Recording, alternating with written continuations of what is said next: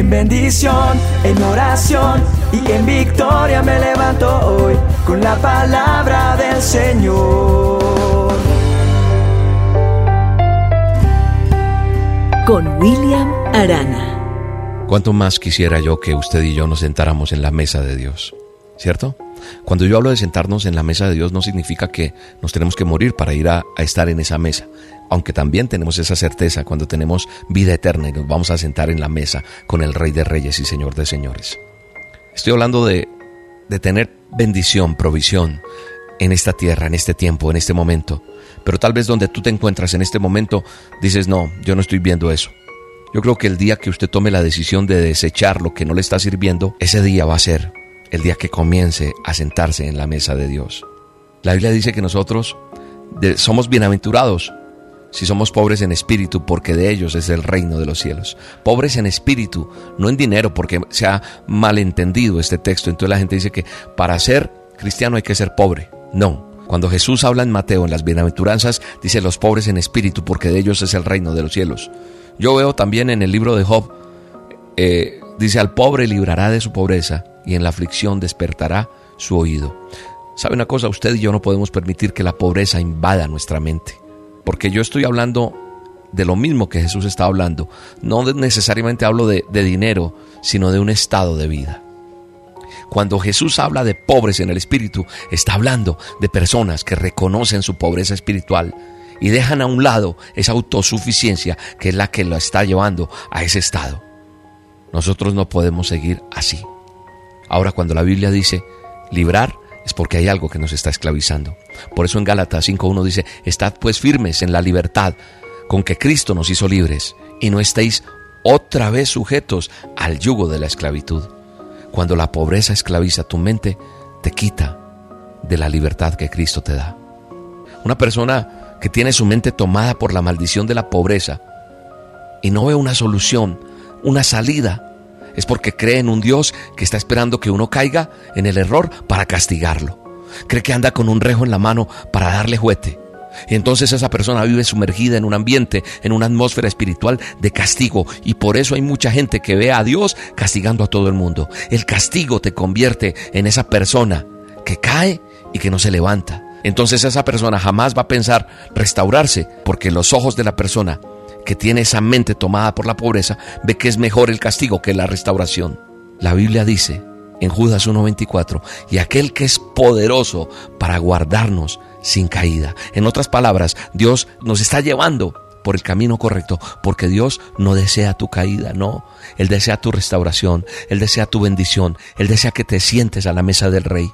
Por eso Corintios, primera de Corintios 10.13 dice, ustedes solo han tenido las mismas tentaciones que todos los demás, pero Dios es fiel y no va a dejar que sean tentados más allá de lo que puedan soportar. No, no, no, no te va a poner algo que no puedas manejar.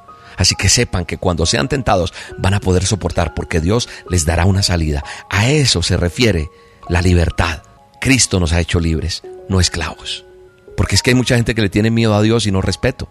Cuando una persona le tiene miedo a algo, no se le acerca, se escapa, porque el miedo paraliza a las personas.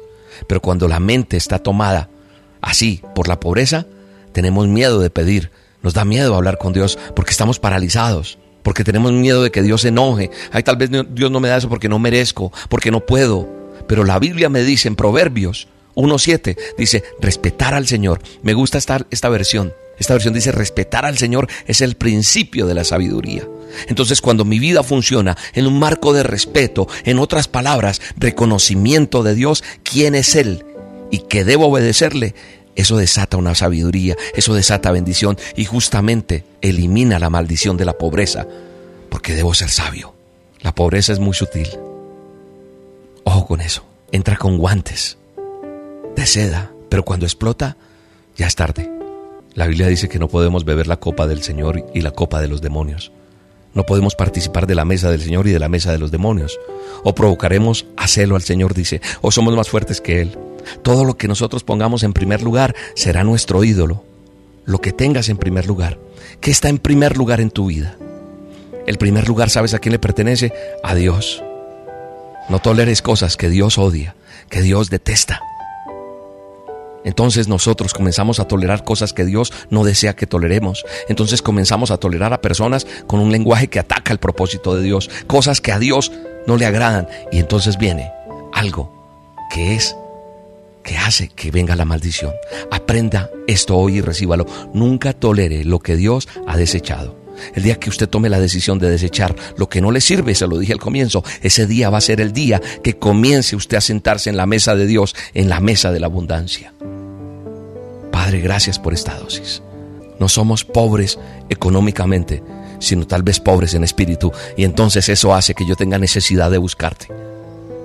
Porque tu palabra me dice, Señor, Bienaventurados los pobres en espíritu, porque de ellos es el reino de los cielos. Si yo soy pobre en espíritu es porque necesito más, necesito más. Quiero más bendiciones tuyas, quiero el toque de tu fuego, de tu espíritu.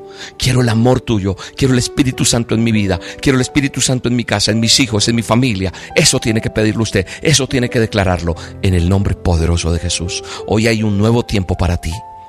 Hoy hay la bendición de Jehová en tu casa. Hoy Dios visita tu casa, hoy Dios visita tu vida, hoy Dios te saca de esa pobreza, de esa aflicción y despierta lo que tiene que despertar. No permita que la pobreza invada su mente. En el nombre de Jesús, todo pensamiento de pobreza se va en este momento y llega la bendición de Dios a tu vida. En el nombre de Jesús, te mando un abrazo y te bendigo en este día. Libre, tú me hiciste libre, tú me hiciste libre,